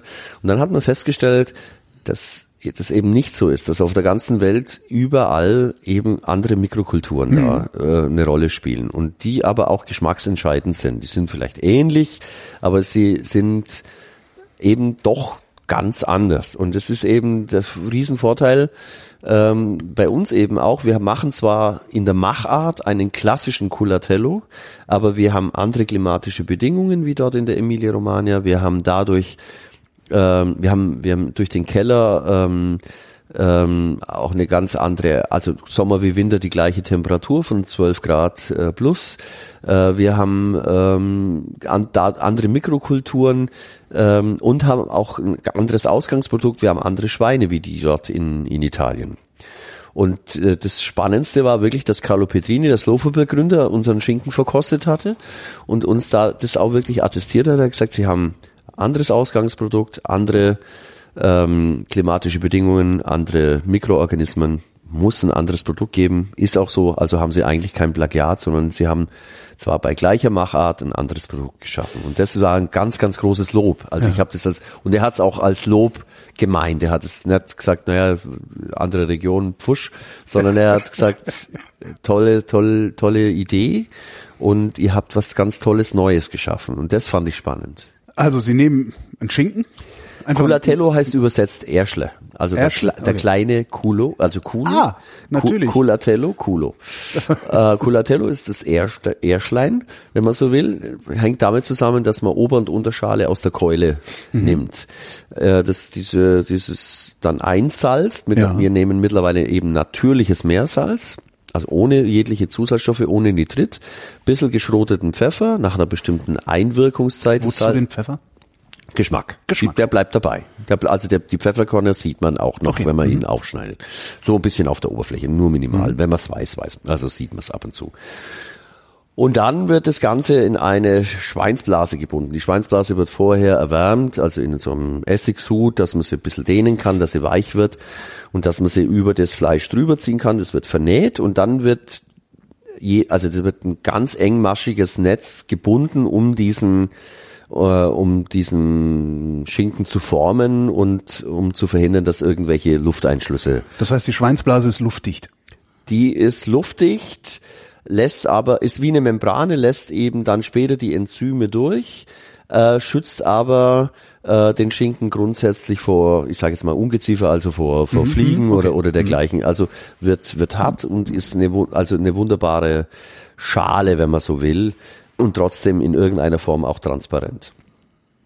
Und ja, also dann wird's in die Schweinsblase gebunden, dann nach einer wir hängen dann nochmal um diese doch relativ aggressive Phase ähm, des Einsalzens äh, ein bisschen zu verlangsamen, hängen wir den dann nochmal ins Kühlhaus und dann erst kommt er runter in den Keller. Also da läuft dann. Phase. Was naja, das ist so, so dieses Einwirken von diesem Salz. Äh, dann ist da noch relativ viel äh, Feuchtigkeit im, im Fleisch. Wie lange lassen Sie den im Salz? Wird der einfach nur, also einmal ordentlich mit Salz eingegeben das hängt und von fertig? Der, nee, nee, das hängt von der, von der Größe des, des Fleisch, also des, vom Gewicht des Fleisches ab. Und da gibt's bestimmte Mengen, die wir, die wir äh, dann eben, wo man sagt, so und so lang lässt also man das im ein, Salz. Ein Kilo, ein Kilo Fleisch muss drei Stunden im Salz liegen. Ja, also ist, solche es geht schon, glaube ich, über ein, zwei Tage. Okay, ja, das genau. Ist, mhm. und dann wird es so grob weggemacht. Der, der, Pfeffer bleibt dann, die Pfefferkörner bleiben meistens dann mhm. noch dran kleben und dann wird's eben in die Schweinsblase gebunden. Und nach circa äh, also dann kommt es aus dem Kühlhaus raus, da ist ein Großteil des, des, der, der Oberflächenfeuchtigkeit schon abgetropft und dann kommt es runter in den Keller, in unsere ehemaligen Bierkeller, äh, die eben die natürliche Feuchtigkeit haben, die auch die, diesen natürlichen Schimmelpilz in der Luft haben. Das wäre nämlich jetzt meine also Frage. Man muss Wo kommt impfen. dieser Pilz denn her? Ja, das ja, ist, okay. Also ganz ehrlich, am ganz am Anfang habe ich, äh, als wir den Prototypen gemacht haben, habe ich ein Original mit reingehängt und habe dann so mit dem Pinsel äh, übertragen, aber ich glaube nicht, dass das der Originalstamm ist, sondern das ist das, was eben Carlo Petrini gesagt hat, ist, ihr habt eigene Mikrokulturen, es ist, es gibt äh, einfach, es ist so ähm, eine, eine, äh, ähm, eine Käseaffineurin hat zu mir mal gesagt, äh, es ist ähm, Schimmelpilz auf Fleisch oder auf auf ähm, auf Kohlenhydrat ist immer schwierig, aber äh, auf auf Proteinen äh, ist in der Regel fast immer unbedenklich. Also hat man eine relativ hohe Wahrscheinlichkeit, dass nichts passieren kann. Natürlich lassen wir das alles immer prüfen. Man muss auch ein bisschen gucken. Es gibt schon Aflatoxine und solche Dinge, wo man ein bisschen sich auskennen muss. Aber zum Beispiel, äh, die hat es daran erklärt, dass wenn, wenn, wenn Schink, äh, äh, Käse, den man gekauft hat und im Kühlschrank liegen hat, wenn der dann noch einen eigenen Schimmelpilz ja. entwickelt, ne, oder so nachschimmelt, ja. dann kann man eigentlich in der Regel davon ausgehen, dass es eigentlich unbedenklich ist, mhm. weil, weil auf, auf Eiweiß in der Regel, man muss ein bisschen aufpassen mit Milchzucker, aber auf Eiweiß in der Regel kein, kein schädlicher Schimmel entstehen kann. Heißt das, das mit dem Colatello hat nur zufällig funktioniert bei Ihnen? Na gut, wir haben natürlich mag mag sein, also die, wir, die richtigen Umweltbedingungen. Ich, ich habe ich habe ich habe einige ähm, Leute kennengelernt, also die dann bei uns im Keller waren und haben gesagt, also ihr wisst schon, was ihr da für einen Schatz habt. Also das funktioniert nicht überall. Ne? Aber es gibt natürlich äh, pa Parallelen gibt's schon. Es gibt die Aale Wurst im, im, äh, im Hessischen, mhm. die auch in, in, Stein, in, in Felsenkellern reift, eh, mit unter ähnlichen Bedingungen, die auch eben einen natürlichen Schimmel haben. In Südtirol, der Südtiroler Speck, wenn er wirklich gut gemacht ist, braucht eigentlich vier Jahreszeiten und wenn sie da vielleicht jetzt nicht mehr so, aber, ähm, aber früher war das so, dass da eben auch auf dem, auf dem Südtiroler Speck zu einer bestimmten Jahreszeit Schimmelpilz drauf war. Und den hat man dann, nachdem der Schinken abgetrocknet war, abgekehrt und dann war das, war das erledigt. Aber der hat eben Geschmack gebracht. Also man ist da ein bisschen unbedarfter damit umgegangen. Übrigens ist es gar nicht so weit weg von Blauschimmelkäse oder so. Diese Schimmelkulturen sind sehr, sehr ähnlich. Ähm, das heißt, Sie könnten unten noch einen Blauschimmel daneben legen. Da habe ich immer ein bisschen Schiss da. Ich will da nicht zu viel ex experimentieren. Wenn es jetzt so toll funktioniert, habe ich Angst, dass ich mir irgendwas einschreibe. Natürlich ist es auch so, wenn man die richtige Schimmelkultur hat, äh, hat diese dann auch Majorität und äh, man muss nicht Angst haben, dass jetzt irgendwie groß was anderes entstehen kann. Muss natürlich immer aufpassen, immer wachsam sein und trotzdem auch immer mal kontrollieren. Also wir machen wirklich in regelmäßigen Abständen, ge, la, ge, äh, lassen wir unseren Schinken untersuchen. Und wie lange hängt er dann? Also wir haben uns äh, zur Regel gemacht, dass er mindestens 30 Monate reifen muss. Wir wollten einfach diese Fermentationsnote stark rausarbeiten. Das ist, war uns wichtig, weil wenn man, wenn, wenn das nur kurze Zeiten sind von fünf, sechs, acht, zwölf Monaten, äh, schmeckt man es nicht so, also man hat dann, dann schmeckt er nur unwesentlich anders wie ein ganz normaler luftgetrockneter Schinken. Also wie ein Parmaschinken oder so. Und wie verarbeiten Sie den Schinken dann in der Küche? Verarbeiten Sie ihn überhaupt oder gibt's den? Also das ist natürlich, äh, wir, ich glaube, das ist etwas, was man sehr puristisch servieren muss. Es gibt einfach äh, ein sehr gutes Olivenöl dazu, wenn wir den aufschneiden. Es gibt ähm, bisschen wirklich gute Oliven dazu. Es gibt, äh, wir machen noch ein, ein, so Tomatenflocken dazu. Das sind so getrocknete Tomaten. Ähm, und wir machen ähm, ein sehr gut gebacken, äh, frisch gebackenes Brot dazu. Hm. Ähm, Küche zeigt aber auch so, wie wir in der Küche, glaube ich, arbeiten, also dass wir in der Regel das Produkt in den Vordergrund stellen. Also das ist beim Culatello eben etwas extremer noch.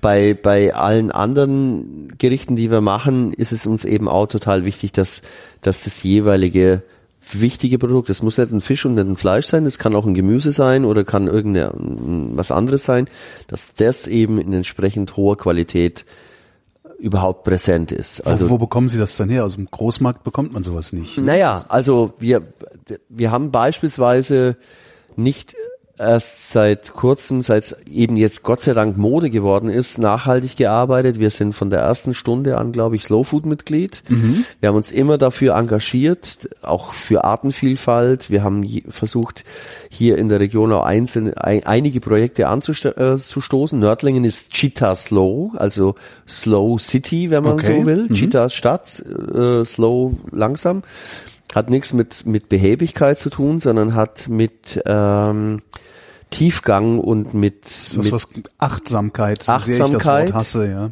ja äh, hat hat zu tun.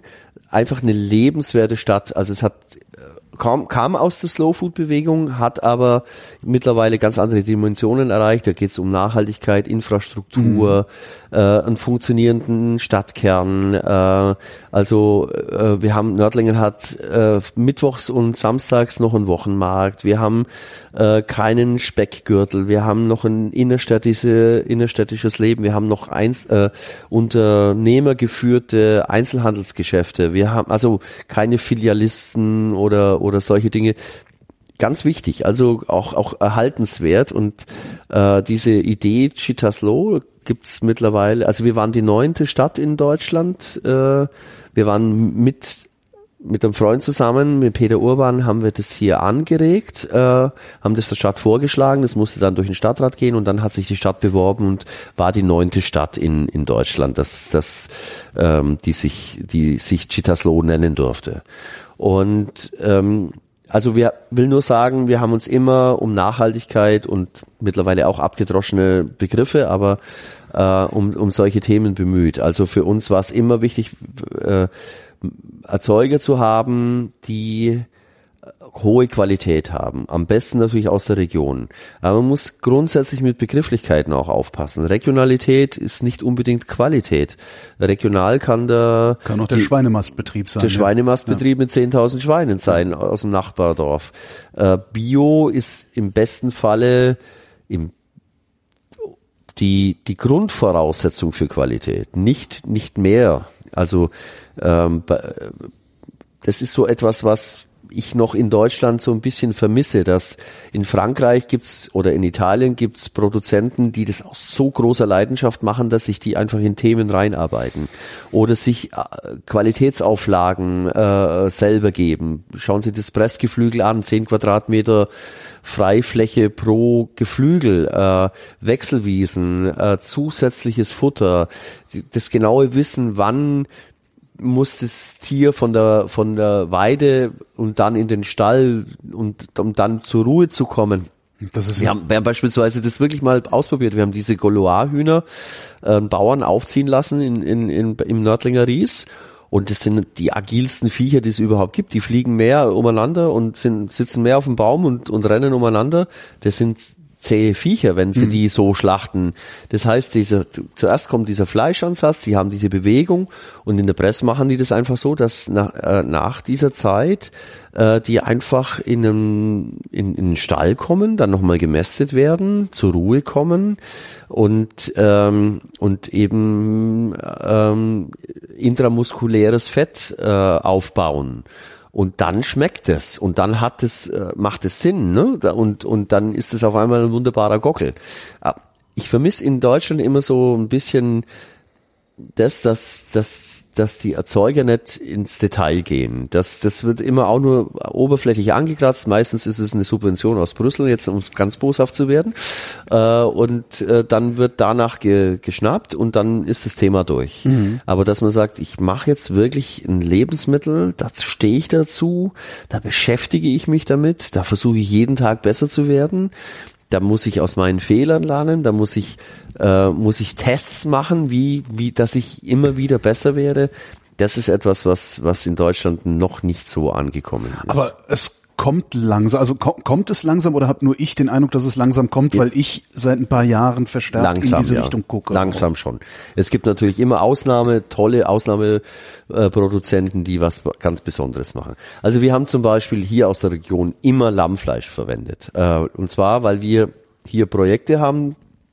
Also wir haben äh, angefangen damals, der Naturschutzpark Altmühltal grenzt hier so an das Nördlinger Ries. Mhm.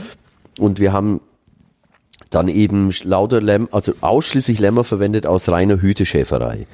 Dann, es geht, ging diesem Projekt darum, dass die Kulturlandschaft erhalten bleibt, also diese ähm, Wacholderheiden, die, die das Nördlinger Ries übrigens auch so stark prägen.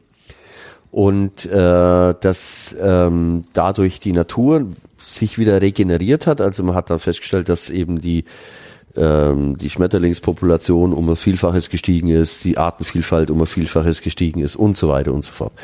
Und die Qualität dieser, dieser Lämmer outstanding ist. Also wir haben wirklich verglichen mit Cisteron-Lämmern, mit äh, mit äh, Bresalet-Lämmern, mit, mit, mit allen anderen hochgelobten Lammsorten und haben festgestellt, dass unsere Lämmer unglaublich gut sind, weil sie sich eben von diesen Wildkräutern, von mhm. diesen kargen Wiesen, eben nicht diesen Fettwiesen, sondern den kargen Wiesen ernährt haben und, und von dieser typischen Heide, Heide, Heidelandschaft und dadurch einfach eine unglaubliche Qualität bekommen haben. Mittlerweile gibt's in, im Ries eine Heideallianz, äh, wo eben das ähm, oder im Landkreis eine Heideallianz und zwar wo wo die die ganzen Schäfereien und Schäferbetriebe noch unterstützt werden, die so so ähm, eben die Schafe noch über die Weiden treiben. Und das ist äh, eine ganz andere Qualität. Das ganze Wild kommt aus der Region.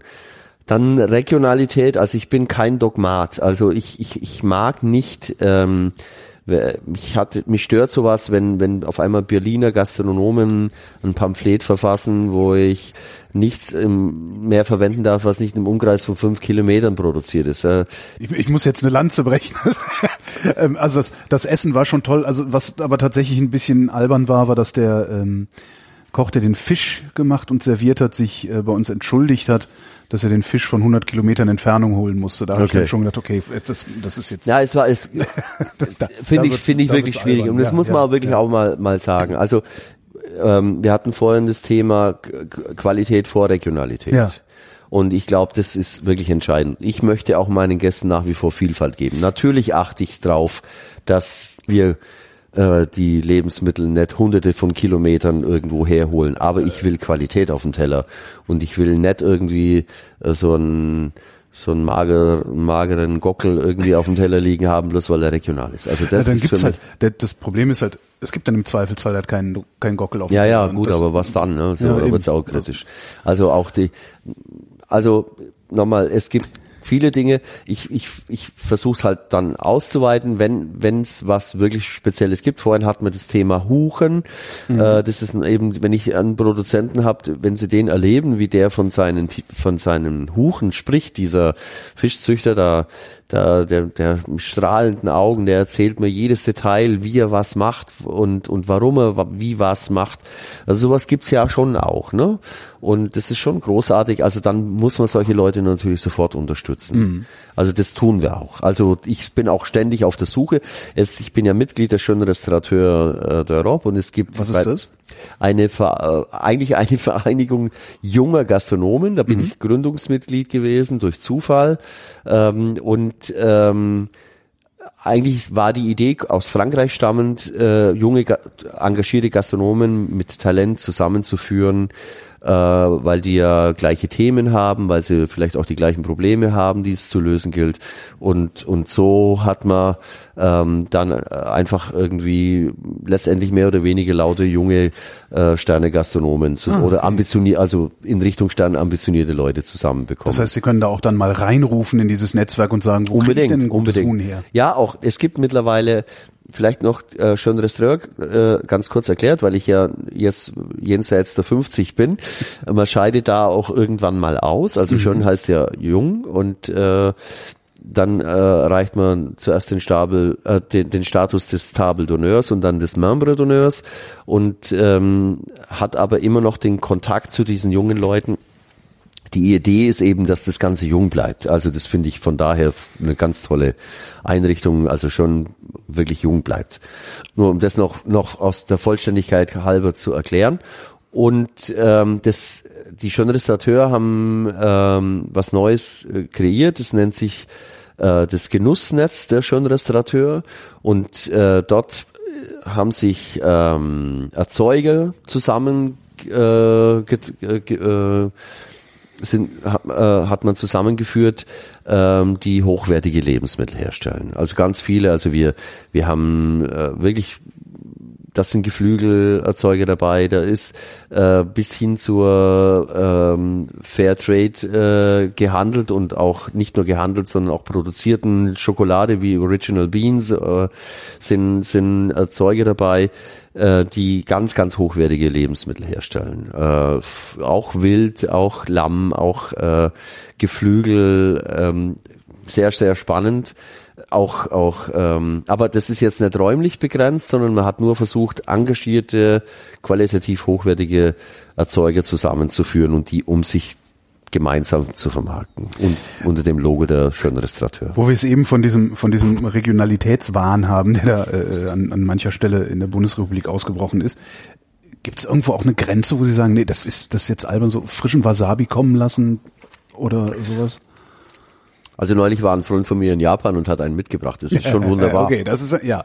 Dann war es im, im, im Handgepäck. Nee, würde ich. Naja, würde ich jetzt glaube ich so nicht machen. Nee, hm. nee. Aber zumal das hängt jetzt aber natürlich auch mit mit unserer Art zu kochen zu, zu, zusammen. Ich guck schon sehr stark auf die auf die heimische Saison. Ja. Was hat jetzt gerade wirklich Saison? Da ist die Vielfalt schon riesengroß, was wir hier aus dem aus dem heimischen hier äh, aber ich will eben nicht verzichten auf Meeresfisch, ich will nicht verzichten auf, auf Meeresfrüchte. Auf Pfeffer. Auf Pfeffer, auf Zitrone. ja. Äh, da hört der Spaß irgendwo auf. Ne? Ich meine, ähm, es, aber trotz allem ähm, haben wir angefangen, alte Gemüsesorten wieder. Äh, ich habe jetzt wieder einen Bauern, der anfängt für uns dann alte Gemüsesorten anzubauen, von der Haferwurzel über Kerbelwurzel. Äh, so. Nur für euch hier oben? Mm, ich hoffe nicht. Äh, äh, ich, ich hoffe, dass wir ihn so weit unterstützen können, dass er eine Basis hat mhm. und dann letztendlich äh, noch stärker äh, Markt bedienen zu können. Äh, und die Gäste nehmen, feiern ja auch diese, diese Lebensmittel und diese, diese Gemüsesorten und diese Produkte. Die lieben das ja auch, äh, finden das ja auch großartig, dass es sowas wieder gibt. Habe ich noch nie gegessen. Ist ja diese Süße und diese, die, äh, die Kerbelwurzel schmeckt, die hat ja je nach Konsistenz, wie, wie gegart auch, hat die, äh, äh, eine Konsistenz wie Marzipan äh, und auch einen Geschmack wie Marzipan. Also das geht von bis, das ist, das ist total irre. Also eine süße, eine, eine ganz spannende, eigenständige Note. Und, und da gibt's mittlerweile ganz, ganz viel. Es gibt auch wieder Rückzüchtungen es gibt also, das läuft, nennt sich dann zwar wilder Brokkoli, wilder Blumenkohl, aber das ist natürlich kein wilder Blumenkohl, sondern das sind wieder Rückzüchtungen, wo, wo man einfach geschaut hat, dass das einfach wieder äh, eine andere Qualität hat. Keltenhof beispielsweise macht es in, und die sind äh, nach wie vor, die sind übrigens auch beim, beim schönen Restaurateur mhm. Genussnetz dabei. Und so, und solche Dinge, die machen, also sowas finde ich super spannend, dass man also ich finde es auch teilweise ein bisschen ähm, sehr romantisiert, wenn man sagt, der Koch geht jetzt jeden Tag durch den Wald und holt sich das Kräuterchen und schabt sich das Moos vom Baum. Äh, die Zeit habe ich so nicht. Ich brauche halt dann wirklich tolle Produzenten, die das für mich tun.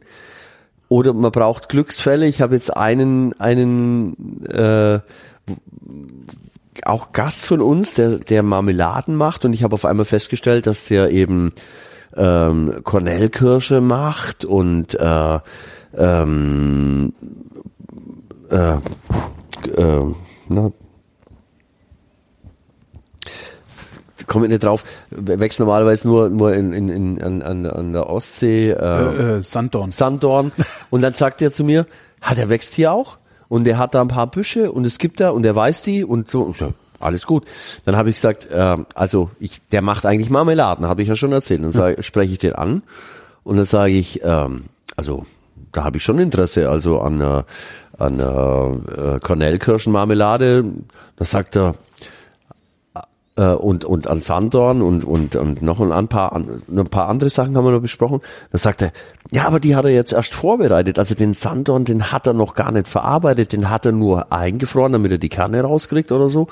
Und, und ob ich ne, ob das nicht in dem Zustand für mich interessanter wäre. Und dann sage ich, ja klar, logisch, äh, schicken und so. Und so entstehen halt mhm. immer wieder neue für mich spannende Momente, wo ich, wo ich immer wieder jemanden finde, der genauso verrückt ist wie wir und der genauso viel Spaß an dem hat, was, was man tut. Aber da immer gleich so dogmatisch an das Ganze ranzugehen, finde ich immer ein Quatsch. Ich finde, das ist, ich habe, ich habe es, äh, glaube ich, vorhin schon mal gesagt. Es ist mir auch wichtig äh, beim Gast, dass der nicht gezwungen ist, jetzt ein einheitliches Menü essen zu müssen, sondern je nach Laune einfach das tun darf, was wo, wo, wo nach ihm gerade der Sinn steht und und ähm, und und äh, unterschiedliche Situationen fordern, äh, fordern unterschiedliche Möglichkeiten. Also ähm, äh, ich sage mal, an einem Sonntagmittag haben wir hier ganz viele Gäste, die nur ein Gericht essen, ein Getränk und dann wieder weg wollen. Mhm. Ne? Die wollen dann noch den Nachmittag genießen, die wollen dann nicht nur fünf Stunden beim Zwölfgang-Menü mit, mit Weinbegleitung sitzen. Äh, das machen wir eh nicht, aber, äh, aber sieben Gänge gibt's eben dann schon bei mhm. uns. Ne? Sondern die wollen, die wollen einfach je nach Situation sich äh, das rauspicken, was gerade passt. Und das ist, glaube ich, das Entscheidende.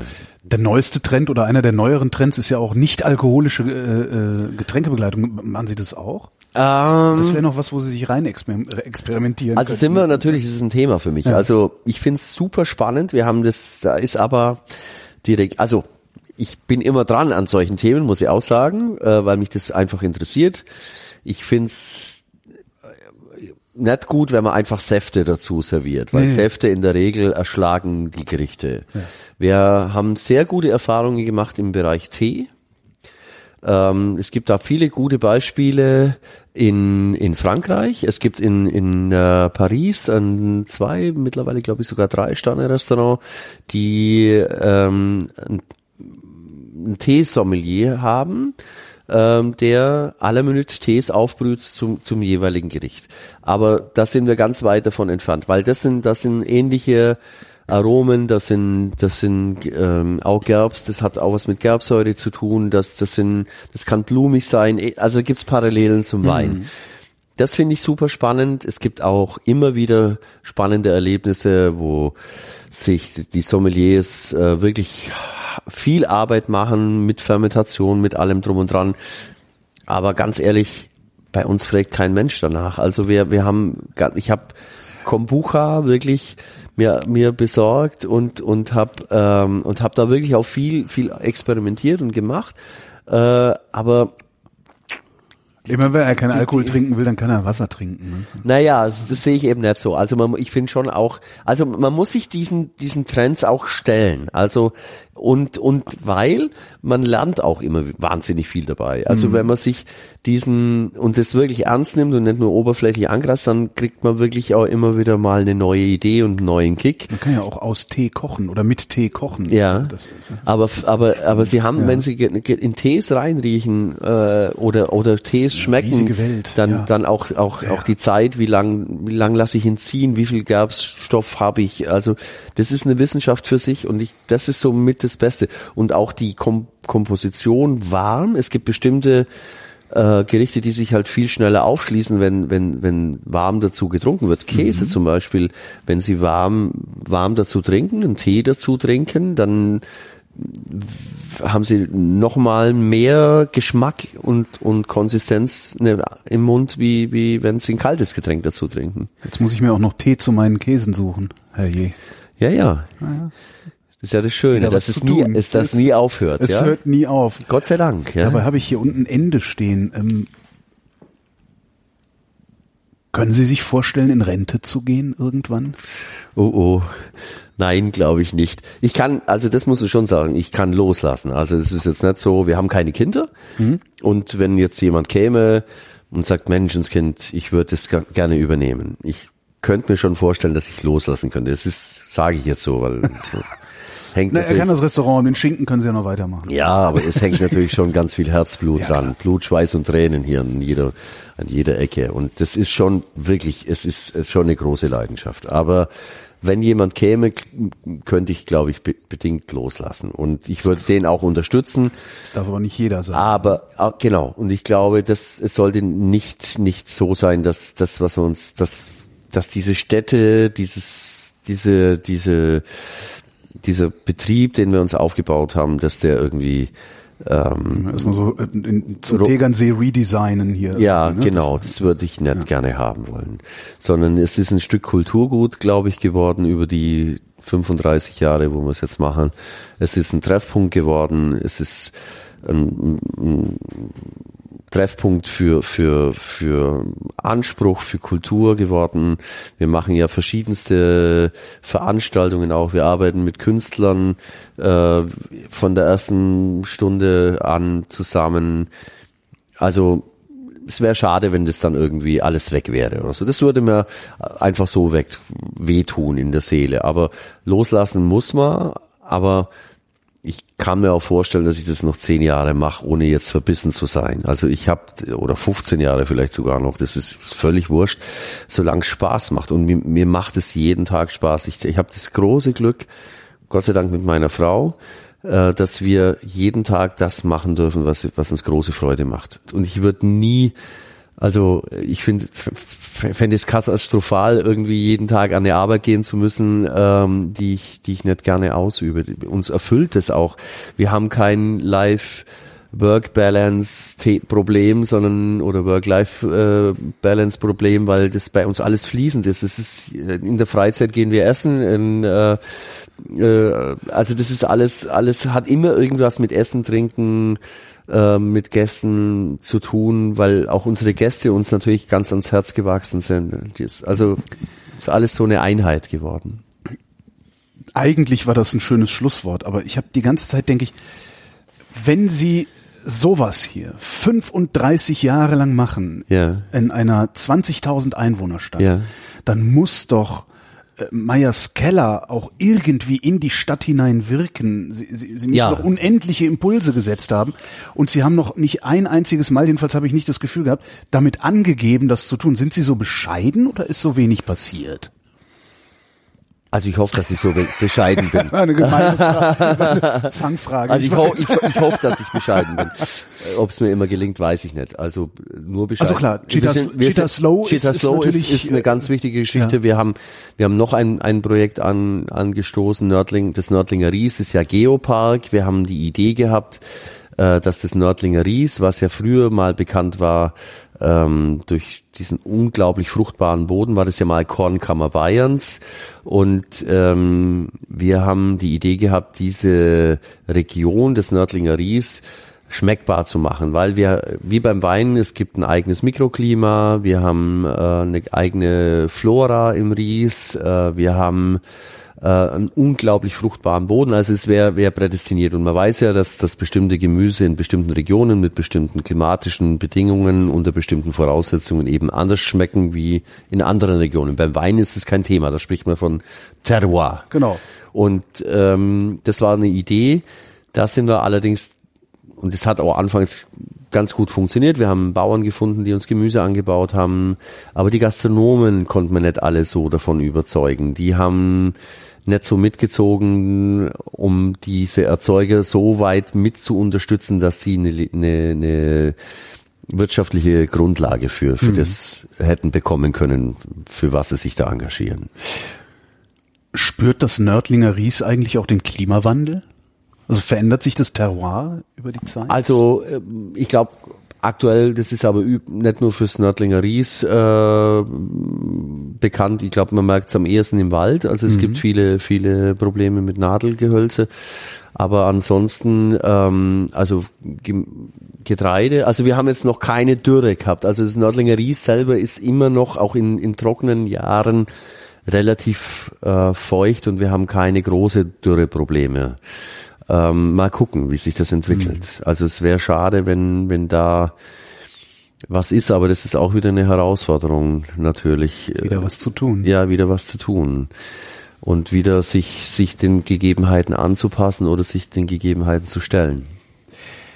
Was in den 80ern auf der Karte stand, haben sie gesagt, was steht eigentlich heute auf ihrer Karte, abgesehen von diesem Kaiserschmarrn, dessen Rezept ich nachher noch habe. Gerne, überhaupt kein Problem. Ja, es ist, es ist, äh, wie gesagt, unsere Karte prägt sich stark oder ist stark ausgerichtet auch äh, an, an der Saison. Äh, wir, äh, ich glaube, es hat sich in der in der Spielart was verändert, wie wir was zubereiten, wie wir Soßen gestalten, wie wir Fleisch zubereiten. Da haben alle diese ganzen Trends auch immer äh, einen Fingerabdruck hinterlassen. Mhm. Äh, also ob es die Molekularküche war, um heute analytisch äh, einfach bestimmte Dinge an, äh, an bestimmte Dinge heranzugehen, dass ich mir im Vorfeld überlege, welchen Garpunkt will ich haben oder welche Kerntemperatur und welche Konsistenz, wann degeneriert welches Kollagen oder welche, welches Eiweiß, also das ist wann, wann haben wir beim Brotbacken zu Hause eigentlich angefangen, über Autolyse nachzudenken? Ne? Ja, genau, genau. ganz spannend, ganz spannend. Also solche Dinge, äh, dann natürlich, natürlich auch der Trend äh, der Nordic Cuisine. Das ist ja auch dieses sich besinnen auf Regionalität. Es ist ja nicht, nichts Falsches. Es ist ja eben nur immer dann, wenn es zum Dogma wird, zum Dogma wird und wenn es zum Extrem wird. Und das gegen das wehre ich mich ja auch. Und und und all diese Dinge spielen natürlich eine Rolle. Äh, ich glaube, dass wir einen ganz eigenen Stil haben, dass wir für, für, eine, für eine ganz eigene Handschrift stehen. So soll es ja auch sein, dass die Gäste, wenn sie woanders hingehen, wieder eine andere Handschrift äh, erleben, was sie dann wieder mal dazu bringt, zu uns speziell wieder zurückzukommen und zu sagen, jetzt will ich mal wieder so essen, wie ich es beim Kaiser gewohnt bin, ne? oder beim Jockel. Und solche Dinge, also das ist, ähm, ich will es gar nicht an einem oder zwei Gerichten festmachen, es ist ständig im Wandel. Okay. Und, und das heißt, es gibt nichts, weil das ist jetzt sehr abstrakt. Es gibt also nichts, wo Sie sagen, kommen Sie hierher, wenn wir geöffnet haben und essen Sie das. Naja, es gibt dieses, also diese, dieses klassische Menü, was ich vorhin erzählt habe, mit mhm. Leib und Seele. Ähm, das finde ich super spannend, weil das natürlich authentische Regionalküche ist. Also wenn ich jetzt auswärtige Gäste habe und ich will denen erklären, wie man im Ries isst oder was das Ries kulinarisch geprägt hat oder prägt, dann würde ich immer dieses Menü bestellen. Ähm, wenn ich aber mal auch einen Abend verbringen möchte, wo ich einfach, ähm, also das, was, was die Gäste wirklich vor dem Zwiebelrostbraten, vor Wiener Schnitzel, vor den Klassikern, vor allem anderen Essen, ist bei uns das, sind die Überraschungsmenüs, die mittlerweile mit drei, vier und fünf Gängen sechs und sieben Gängen sogar serviert werden, aber drei, vier und fünf Gänge werden am meisten gegessen vor allen anderen Gerichten. Und das ist. Das heißt, die wissen vorher gar nicht, was sie kriegen. Ja, es gibt natürlich ein paar. Wir haben das auch als Karte gedruckt, wenn es jemand dann haben möchte. Man muss ja heute auch mit Allergien und mhm. mit allen Befindlichkeiten auch umgehen können. Ähm, gibt es auch die Möglichkeit. Übrigens, meine Frau sagt, keine, keine 20 Prozent wollen es dann wirklich wissen, sondern die sagen vielleicht noch, aber keine Innereien oder sagen okay. vielleicht keine Meeresfrüchte oder kein Ding. Aber es ist ja sonst ein mega Vertrauensbeweis, dass die Leute uns machen lassen, aber jetzt auch nicht irgendwie, sondern die wollen sich einen Abend überraschen lassen, zeigt, dass sie sich auch gar nicht so krampfhaft mit, mit jetzt sich hinsetzen wollen äh, und, und was mühselig aussuchen wollen aus der Karte, sondern sagen, der macht schon irgendwie, der, der das ist ja auch ganz, ganz, vielleicht, dem vertraue ich jetzt einfach mit dem, was er da macht ja. Und es kommt immer was Gutes dabei raus und, und heute ist so ein Tag, da möchte ich mich auch überraschen lassen und das, das ist klasse und, und da bin ich richtig stolz drauf, dass wirklich, also das ist unser bestgehendstes Produkt, wenn man so will, ist das Überraschungsmenü. Ich werde das der einst essen kommen. Jockel Kaiser, Meyers Keller in Nördling. Vielen Dank fürs Gespräch. Herzlichen Dank, dass ich hier mitmachen durfte.